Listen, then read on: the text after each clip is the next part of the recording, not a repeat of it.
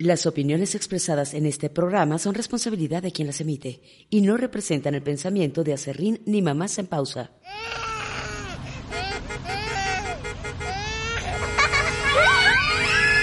¡Pausa, mamá! Es momento de que te relajes y disfrutes un podcast hecho para ti. Este es un espacio donde trataremos los temas que te interesan como mujer. Sexualidad, tu cuerpo, psicología, pareja y mucho más. Comenzamos.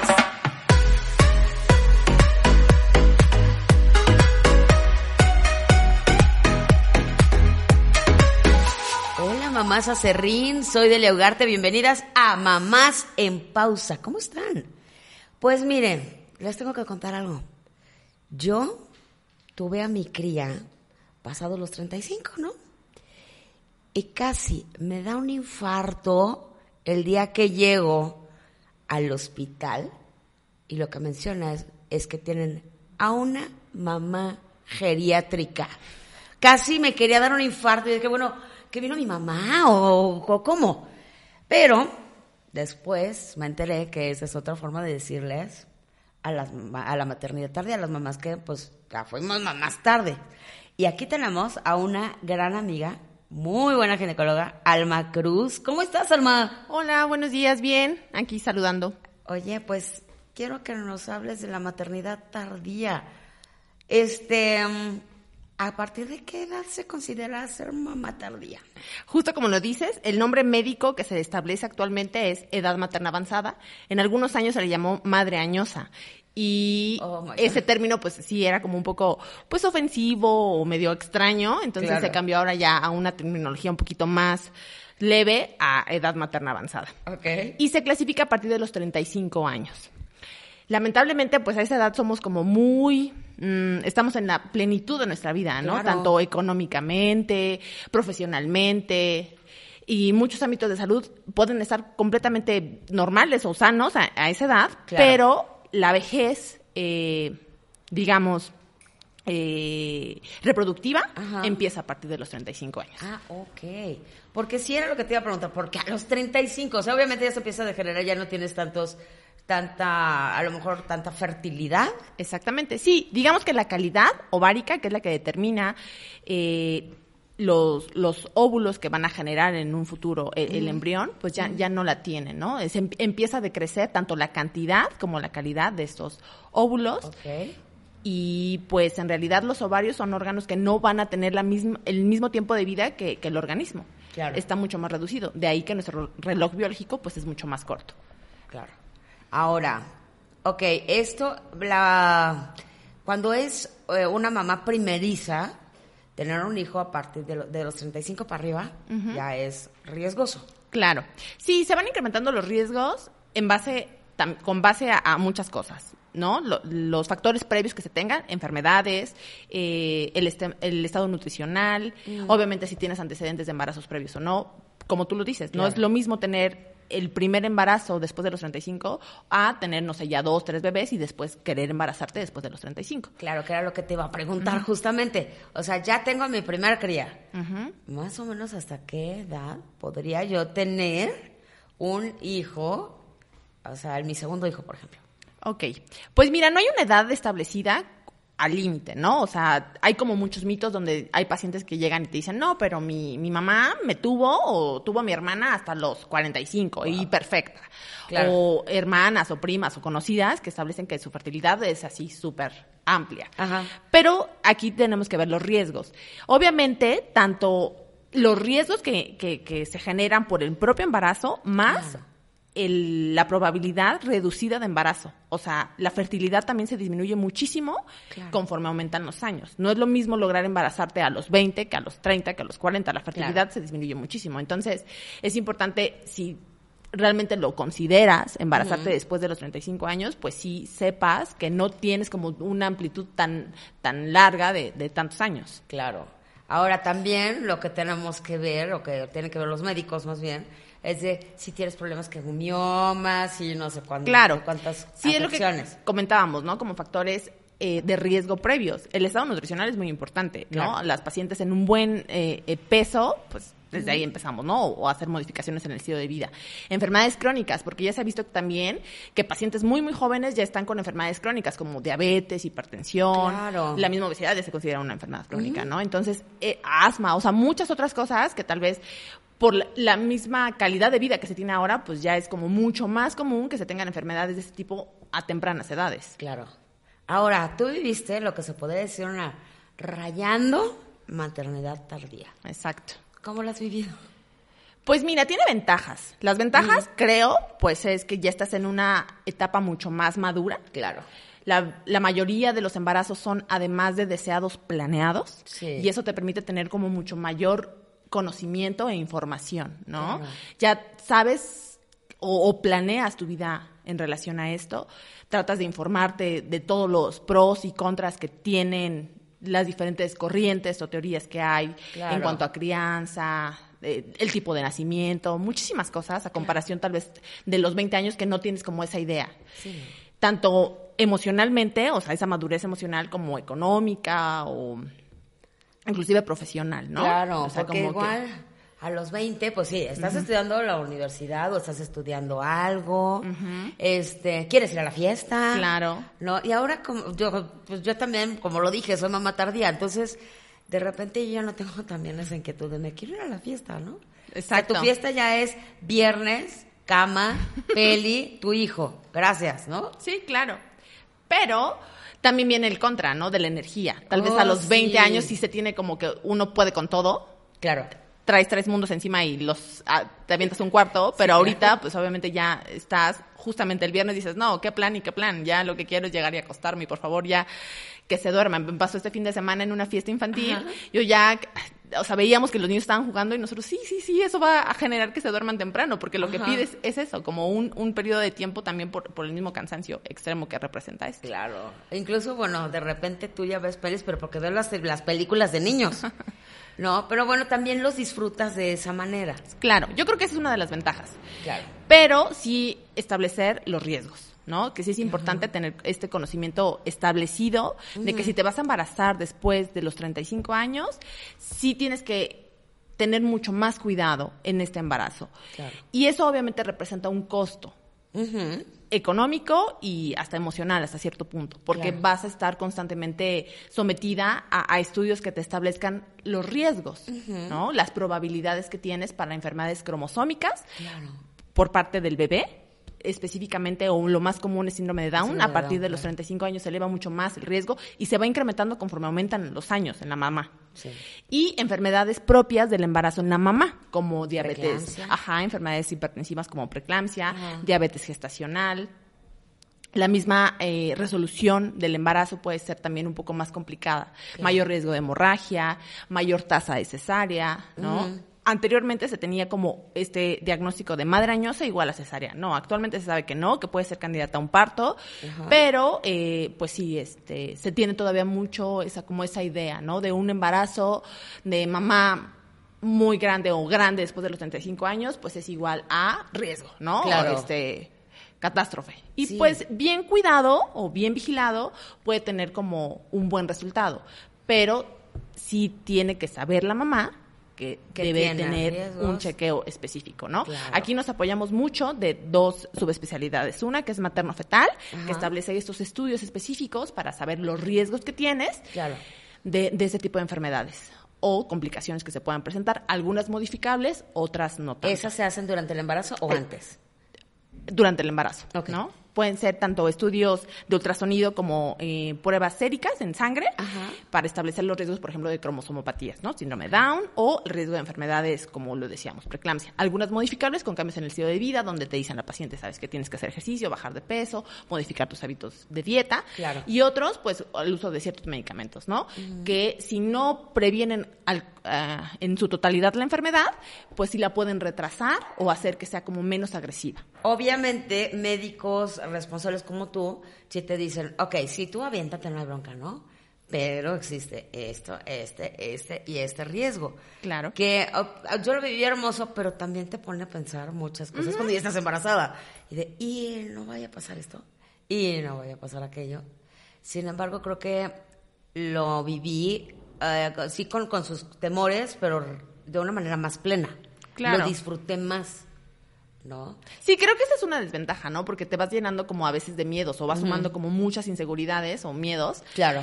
Y, y- y uno esperaría en consulta en la parte como ya de paciente que te dijera, no, todo está perfecto, todo está ideal, Sí, todo es emotivo y bonito, pero pues muchas veces en este sentido de responsabilidad, como lo dices, ético o inclusive hasta legal, pues no puedes comprometer que todo va a estar como No, perfecto, ¿no? Siempre no hay, en medicina pues no hay esta perfección, o sea, Claro. siempre hay como ra- este, rangos donde puede haber un margen de posibilidad de algo adverso. Entonces, eso es lo que planteas a la paciente. Claro. Solamente para que tenga el conocimiento. No quiere decir que le va a pasar, pero sí que, que esté consciente Claro. y que puede haber medidas que pueden prevenirlo o cambiarlo. Exacto. Es- ese es el enfoque que se Sí, le, porque que es se lo le que te da. tiene que decir el médico. O sea, yo creo que para mí es lo que espero.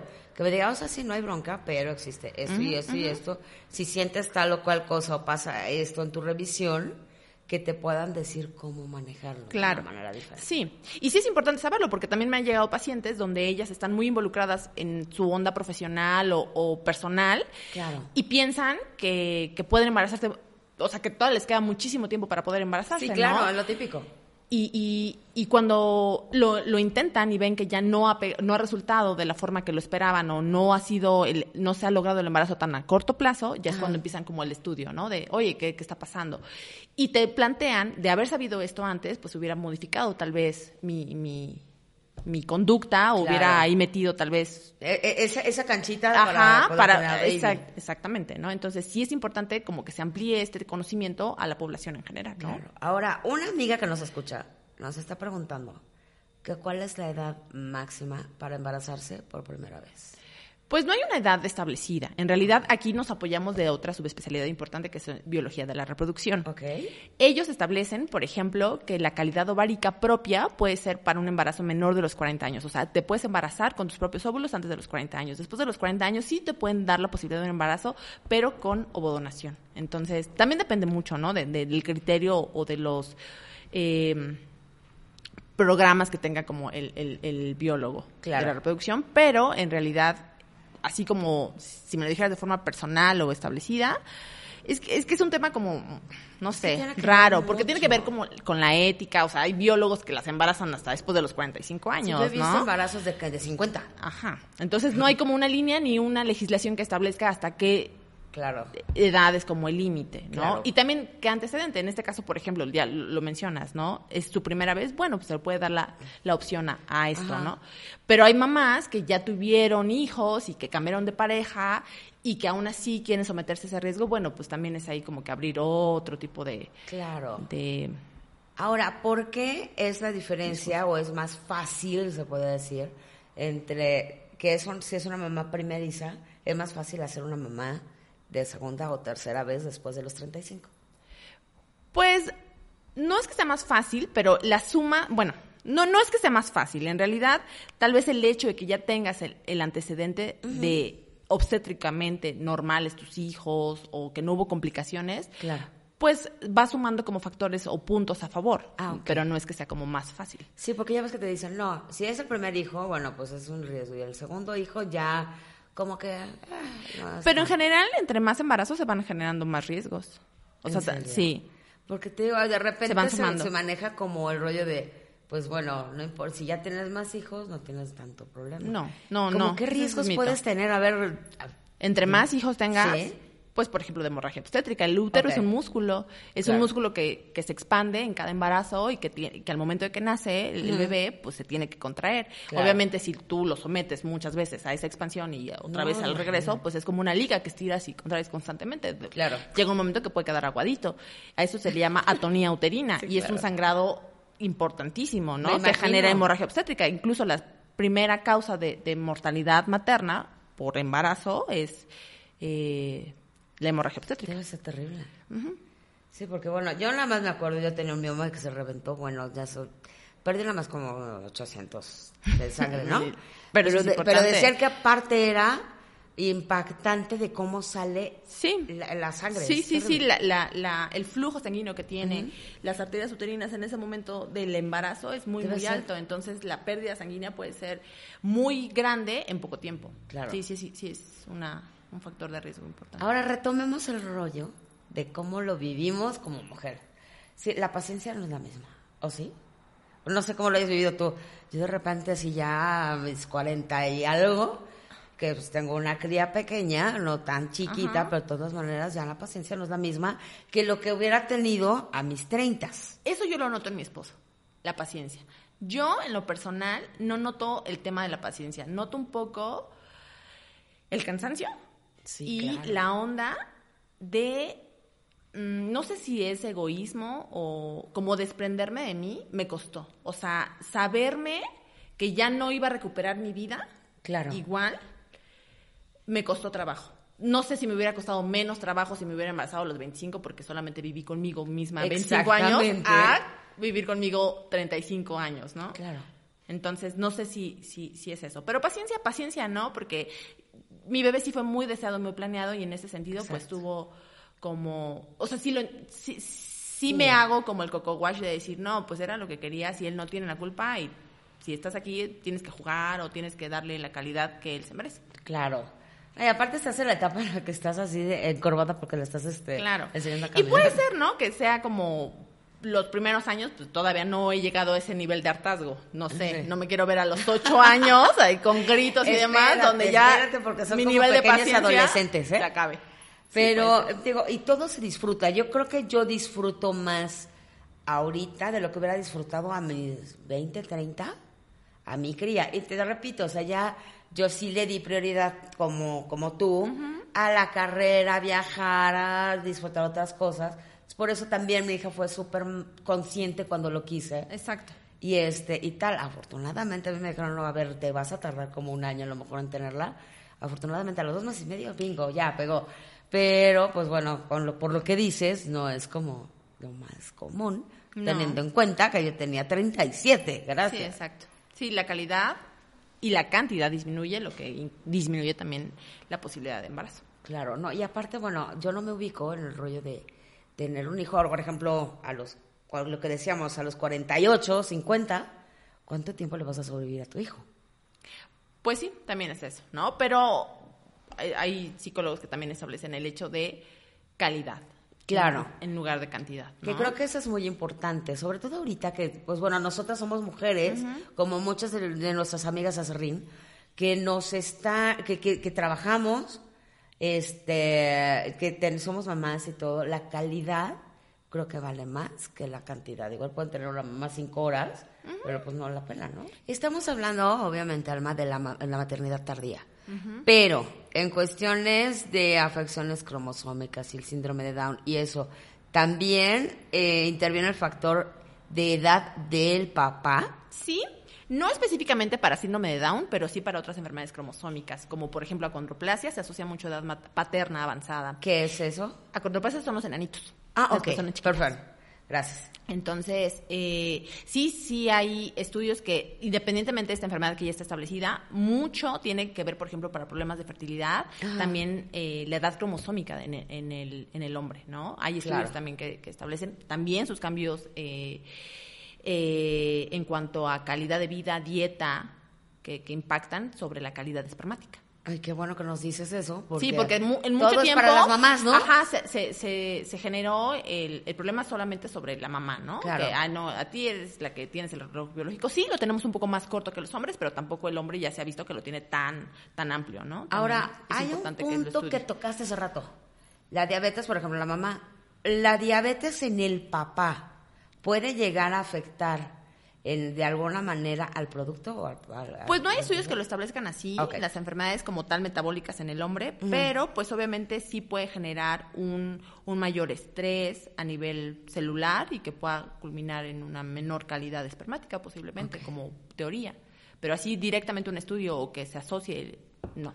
Ah, ok. ¿No? Pero obviamente pues ahí nos iríamos a otras cosas, ¿no? Si estás con una enfermedad crónica mal controlado, pues tienes un nivel de energía muy bajo, eso igualmente como papá pues no te va a permitir gozar una paternidad padre. Claro. Bueno, para mí la maternidad tardía fue... Sí, bueno, también das un mu- muy buen punto. A mí me pasó eso, ¿no? Yo dije, no, voy a preguntar a las que ya fueron mamás Sí, claro. realmente qué requerían, ¿no? De los básicos. ¿Tina sí o baño en regadera? Sí, claro. Este, pañales tela o pa- no, o sea, como que te vas haciendo de, de experiencia y también es muy válido. Claro. Desde el punto de vista como mamá tardía o más grande a comparación de otras compañeras que ya sus hijos son más, más grandes, ¿no? O que ya pasaron por esto hace tiempo.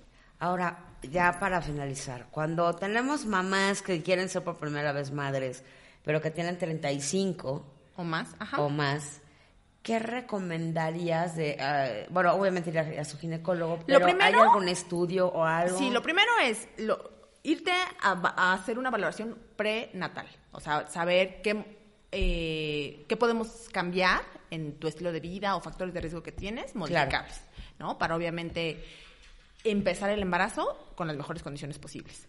Ahora, una vez realizado esto, dan un margen, tal vez de máximo seis meses, para lograr un embarazo de forma espontánea. Si esto no ocurre de forma natural en los seis meses, buscar ayuda con un biólogo de la reproducción para establecer si hay como alguna método que pueda favorecerlo de forma más rápida y evitar que pase así más tiempo, ¿no? Porque si una paciente se espera a los 35, 36, pasa un año, no se embaraza y ella piensa que es normal, pues ya dejamos correr mm, un año y ya se va a embarazar hasta los 37 o más, ¿no? Claro, que ahí en, este tipo de cosas un año es muchísimo. Sí, claro, es muchísimo, ¿no? Entonces ya logras tu embarazo y a partir de tu embarazo entonces sí acudir con tu ginecólogo para que establezca los estudios pertinentes eh, asistido con un médico materno fetal, específicamente ultrasonido de primer trimestre, marcadores séricos para enfermedades cromosómicas, el riesgo de enfermedades metabólicas, ultrasonido estructural específico de crecimiento y a partir de ahí ir viendo los, factores de, riesgo que se tienen y los estudios pertinentes. ¿Recomiendas la, maternidad tardía?